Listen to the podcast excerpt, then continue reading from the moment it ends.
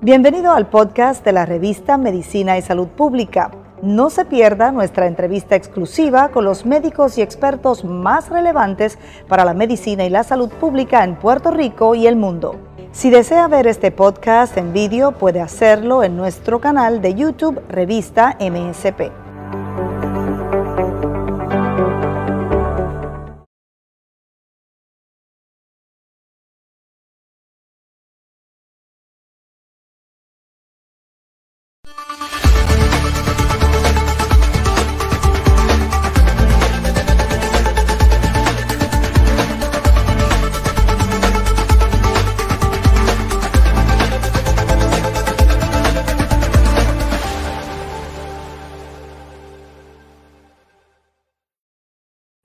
No hay muchos gastroenterólogos pediátricos en Puerto Rico, pero es eh, una especialización médica que deberíamos tener más.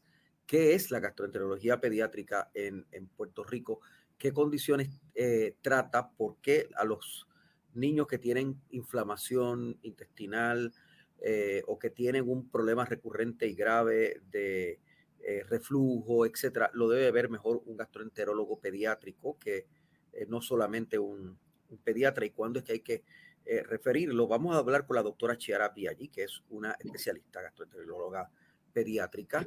Eh, saludos, doctora. Gracias por, por, estar con nosotros en Medicina y Salud Pública. Saludos, gracias por la invitación. Placer estar aquí. Me comentaba fuera del aire que hay 15, 16, 17 gastroenterólogos pediátricos en Puerto Rico. No hay más de eso. Sí, somos aproximadamente como 17 o 18 gastroenterólogos pediátricos en toda la isla. La mayoría estamos localizados en el área de San Juan y una, representación mínima en el área, ¿verdad? Un poquito más distante del área metro. Eh, ¿Cuándo es que un niño debe ser tratado, una niña debe ser eh, tratado o tratada eh, por un gastroenterólogo pediátrico? Los niños tienen, hay muchos niños que padecen de estreñimiento, hay muchos niños que padecen de diarrea. Eh, una cosa muy común, sobre todo en los bebés, es el problema del, reflujo. ¿Cuándo es que eh, síntomas o condiciones como estas dejan de ser del trato común para un pediatra y, y, tienen que ser vistos por un gastroenterólogo pediátrico? Pues mira, hay multiplicidad de razones por las que un niño debe ser evaluado por un gastroenterólogo, ¿verdad? Las más comunes en la comunidad es problemas de alimentación, niños que no toleran diferentes texturas de alimentos, que no logramos progresar su nutrición, niños con vómitos recurrentes, diarreas, pérdida de peso, rezago en crecimiento, estreñimiento, condiciones más serias como enfermedad inflamatoria del intestino, condiciones de alergias a alimentos, eh, ese tipo de, ¿verdad? de circunstancias ameritaría una evaluación por un especialista pediátrico como un gastroenterólogo. El reflujo, ¿cuándo es que deja de ser una cosa normal? Eh, por ejemplo, eso es bastante común en los bebés, ¿verdad? Pero, pero puede, puede continuar. ¿Cuándo es que es un problema más serio? Mira, 100% de los bebés recién nacidos van a tener reflujo. Lo importante es distinguir entre lo que es reflujo y lo que es enfermedad del reflujo. Eh, ese número disminuyó significativamente cuando uno lo estratifica entre enfermedad de reflujo y reflujo. 100% tienen reflujo al nacer en ese periodo neonatal y en esos primeros meses de vida, pero enfermedad de reflujo pues ya es un número menor de pacientes, ¿verdad?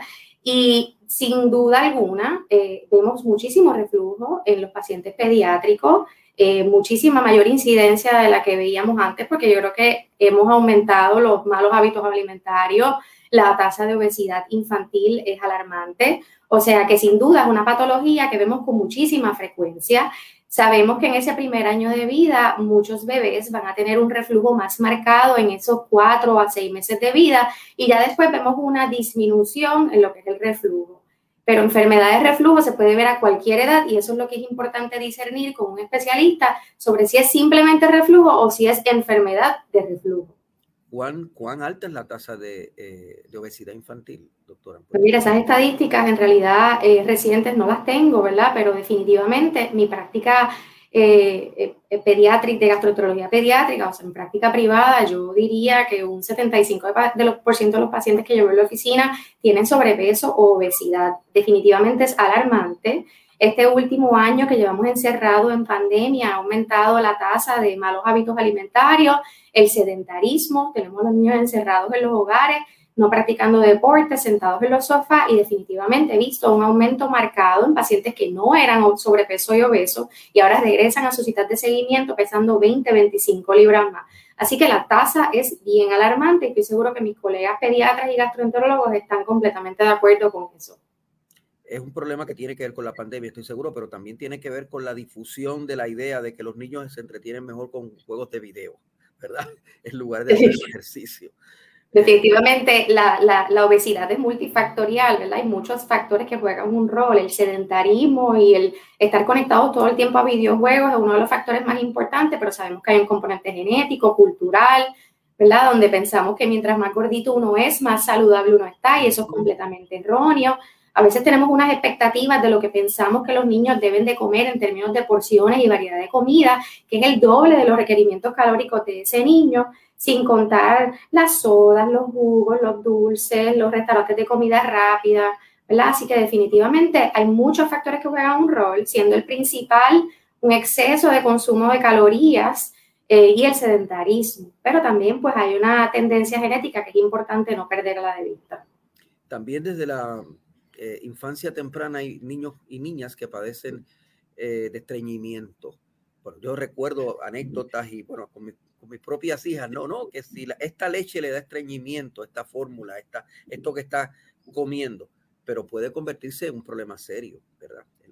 Definitivamente. El estreñimiento es muy común, ¿verdad? Eh, de nuevo, uno de los factores más importantes que juega un rol en la patofisiología del estreñimiento es el comportamiento de retención, el niño tiene una fobia a ir al baño terrible porque en algún momento le provocó dolor y él entiende que trincando y no yendo al baño va a solucionar el problema y se convierte en un ciclo eh, terrible en donde el paciente tiene una fobia de ir al baño. Hay muchos eh, mitos en la comunidad sobre lo que favorece el estreñimiento, lo que favorece tener un patrón más saludable Definitivamente tener una alimentación adecuada, proporcionada de fibra, de buena hidratación, de una alimentación variada es importante, pero si un paciente tiene una dieta muy variada y una buena ingesta de líquidos, pero tiene un comportamiento de retención extraordinario, va a sufrir de estreñimiento. Así que la dieta es importantísima. Y yo siempre se lo recalco a los padres, pero yo no quiero que tomen un exceso de agua, yo lo que quiero es que tomen los requerimientos eh, de hidratación básica por edad, eh, y tratar de romper con el comportamiento de retención para poder manejarlos adecuadamente. Yo no soy tan viejo, pero ya el siglo pasado yo recuerdo que era muy común escuchar eh, a algunos de nuestros abuelos decir, no es que esos muchachos de vez en cuando hay que darle un purgante. E, eso no es, eso no es verdad, eso, eso no es. este, Bueno, eh, es, es, algo bien cultural en donde ir al baño es un, es un es análogo de, de, de, salud, ¿verdad? Y todo el mundo dice, ay Dios mío, por fin fue al baño, está hospitalizado por una pulmonía terrible, pero por fin fue al baño. Así que es algo bien cultural. Eh, todo el mundo tiene un patrón intestinal diferente, todo el mundo tiene un patrón de evacuación diferente. Lo importante es repasar con las familias lo que es un patrón intestinal saludable. Una evacuación puede ser a diario, puede ser un día sí, un día no, que sea suave, que sea formada, que no pase media hora en el baño tratando de pujar, que no haya desarrollado sangrado en la excreta, muy dolorosas, duras. Pero no hay que dar purgantes para ir todos los días, siempre y cuando sea una evacuación saludable y adecuada para la edad de ese niño. ¿Y qué pasa con la diarrea? ¿Es más común e, esto, este trastorno de la diarrea en, niños y niñas o es más común el... Eh, bueno, ambos lo vemos con muchísima frecuencia. Yo diría que anecdóticamente yo veo muchísimo más estreñimiento que diarrea. Pero diarrea también es importante, ¿verdad? Evaluar las diferentes causas de la diarrea, porque hay un sinnúmero de causas de diarrea entre las más comunes figuran el exceso de consumo de jugos, ¿verdad? Y esa carga de carbohidratos para el intestino es excesiva. El cuerpo no puede absorber todas esas azúcares, pasan al colon y entonces se, forma una fiesta de bacterias allí y entonces desarrollamos muchas diarreas. Y eso se llama la diarrea del trotón, ¿verdad? Y es el paciente típico de 2, 3 añitos que se está tomando 30, 35 onzas de jugo al día y tiene esa diarrea es importante que nosotros no tratamos síntomas, ¿verdad? Yo no soy la especialista en diarrea, yo, yo tengo que ver al paciente como un entorno completo. Es importante revisar sus gráficas de crecimiento y de ganancia de peso, ver cómo está la velocidad de crecimiento, que esté adecuada, que no haya retraso, porque cuando uno evalúa diarrea puede ir desde algo bien benigno y sencillo, como lo que les acabo de mencionar de los jugos, hasta algo más serio y severo, como lo es enfermedad inflamatoria del intestino, condiciones de insuficiencia pancreática. Hay un sinnúmero de condiciones que pueden causar diarrea. Lo importante es, eh, ¿verdad? Evaluar todos los signos y síntomas que el paciente tiene, las gráficas de crecimiento, un buen examen físico, asistencia de laboratorios para poder definir qué tipo de diarrea es y poder darle al, paciente el diagnóstico correcto y el tratamiento apropiado. Esta condición que mencionó, inflamación de los intestinos,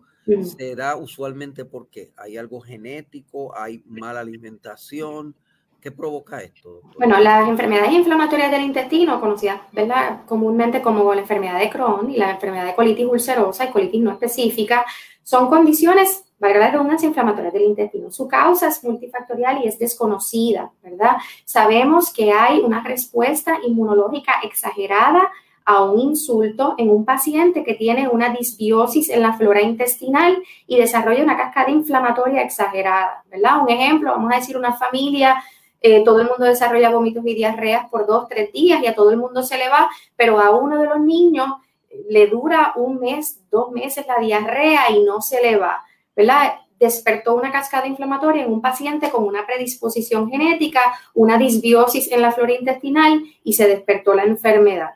Eh, así que, y definitivamente en Puerto Rico hemos visto un aumento, al igual que ha descrito en toda la nación americana, en la tasa de enfermedades inflamatorias intestinales el Crohn's, por ejemplo, ¿verdad? Que eso antes uno ni escuchaba mencionar de eso y ahora escucha bastante. Eso es cierto, ¿verdad? Vemos muchos pacientes de Crohn's. Lamentablemente, ¿verdad? En la práctica privada, anecdótica, ¿verdad? Yo diría que yo diagnostico uno o dos pacientes a la semana. Y yo creo que muchos de mis colegas están, ¿verdad? En situaciones bastante similares. Eh, yo creo que también la pandemia retrasó un poquito el acceso a los médicos y el acceso a buscar ayuda con síntomas insidiosos, ¿verdad? Una diarrea que ahí iba, venía, pero es un niño que ya lleva muchos meses que no ha ganado peso, que cada vez se pone más débil. O sea que eso retrasó un poco eh, los diagnósticos a tiempo, pero definitivamente es una enfermedad que vemos muchísimo en la gastroenterología pediátrica en Puerto Rico y a nivel mundial. ¿Ve también muchas condiciones relacionadas con el páncreas y el hígado, doctora? Pues mira, en términos del páncreas no tanto, ¿verdad? Eso es un poquito más raro. En pacientes con, sí tengo pacientes con fibrosis quística que tienen insuficiencia pancreática. Eh, tengo muchos pacientes con obesidad, lamentablemente muchos pacientes con obesidad a edades bien tempranas y con enfermedad de hígado graso, ¿verdad? A diferencia de la adultez, en donde el hígado graso eh, Lo más común es estar sobrepeso obeso. En pediátrica hay que tener mucho cuidado porque hay muchas condiciones que pueden parecer hígado graso y no son hígado graso. Así que sigue siendo un diagnóstico de exclusión en los pacientes pediátricos y hay que hacer la evaluación. Sí estamos viendo muchísimos pacientes con eh, ese tipo de patología y requiriendo biopsias de hígado para identificar ya cambios de fibrosis. Eh, Escuchaba yo hace un rato, ¿verdad? Eh, escuchaba un rato, me está escuchando bien, ¿verdad? Eh, escuchaba yo hace un rato, leía hace un rato el planteamiento de que los cuerpos de los niños, aunque son los mismos órganos ahí, ¿verdad? Pues no son, eh, no son cuerpos de adultos en miniatura, son diferentes. Son, diferentes, por eso es que tiene que haber pediatras y por eso es que tiene que haber Definitivamente. Yo aprendí muy temprano en mi entrenamiento en pediatría que los niños no son adultos pequeños, ¿verdad? Y yo recibo llamadas todo el tiempo de amigos gastroenterólogos de adultos y médicos de adultos con preguntas bien, ¿verdad?, de sus hijos y me dicen, mira, yo no me atrevo a decir qué es esto, ¿verdad? Porque yo puedo decir a un adulto, pero un niño es muy diferente, ¿verdad? En particular, las enfermedades inflamatorias del intestino en niños presentan con un fenotipo mucho más severo que los adultos. Así que, a diferencia de los adultos que a lo mejor tienen una colitis menos extensa, una colitis limitada al recto, ¿verdad? Al, colon descendiente, en pacientes pediátricos estamos viendo eh, que presentan con el colon completo envuelto eh, y mucha más morbilidad asociada al diagnóstico inicial. O sea que eso también es bien importante. No son adultos pequeños y no podemos tratarlos como si fueran adultos pequeños porque es una patofisiología muy diferente. Como decía un amigo mío, no son enanos. No. no son enanos, son niños. Son niños. Son niños. Eh, doctora, ¿y, y, cómo ha avanzado eh, esta especialización en Puerto Rico eh, ante el hecho de verdad de que, de que quizás hace unas cuantas décadas no era tan conocida? ¿Cómo ha avanzado? ¿Qué, qué, qué avances han logrado? Bueno, yo diría que una de las cosas más importantes es que nosotros en pediatría, ¿verdad? Eh, eh, hacemos mucho procedimiento. Eso antes a lo mejor no teníamos la cantidad de procedimientos que hacemos hoy en día. Eh, y con todo el mérito del mundo, ¿verdad? Antes no teníamos la disponibilidad de gastroenterólogos pediátricos en Puerto Rico, era un número bien limitado, ahora somos muchos más, así que podemos llegar a mayor número de la población y podemos identificar muchísimas condiciones que antes hubieran pasado por desapercibidas. Nosotros hacemos endoscopías, colonoscopías, biopsias de hígado, ponemos tubos de gastrostomía y en endoscopía hacemos diferentes tipos de intervenciones, como pacientes que tienen varices esofágicas, las podemos parar los sangrados, podemos inyectar en úlceras que están sangrando, remover pólipos lo más común en pediatría, ¿verdad? Que es remoción de cuerpos extraños. Los niños se tragan objetos extraños todo el tiempo y tenemos, eh, ¿verdad? Experiencia en remoción de cuerpos extraños y es algo que con mucha frecuencia realizamos. Eh, y procedimientos un poquito más invasivos en el colon, remoción de pólipos, poniendo clips para evitar sangrado, ese tipo de cosas. Eh, hemos avanzado muchísimo en el campo en Puerto Rico tenemos mucho camino por recorrer en, términos de procedimiento, eh, lo que es el tema de la manometría o estudios de problemas de motilidad intestinal. Ahí tenemos mucho campo por recorrer y ojalá en los próximos años pudiéramos recibir algún especialista en gastroenterología en esta, en este sub, en esta subespecialidad, ¿verdad? Lo que son estudios de de pH del esófago, estudios de motilidad anorrectal, motilidad del esófago. Tenemos gastroenterólogos de adultos que nos dan la mano cuando son pacientes que cooperan, pero cuando son bebés, pues estamos un poco limitados en ese sentido. Pero es algo que se hace a través de todos los Estados Unidos y los hemos referido y han recibido las ayudas allá que necesitan para poder diagnosticarlos apropiadamente. Eh, los, niños y las niñas, me imagino que se tragan muchas monedas, ¿verdad? Sí, lamentablemente se tragan muchísimas monedas, eh, pinches. Eh, en, términos generales, ¿verdad? Todo ese llaves, se tragan llaves. Eh, yo nunca he tenido una llave, pero estoy segura que alguno de mis compañeros ha removido alguna llave. Yo digo que cualquier objeto que quepa por un rollo de papel inodoro no debe estar en acceso a un niño menor de cuatro años. Porque se lo, Porque se lo puede meter a la boca y se lo puede tragar. Wow.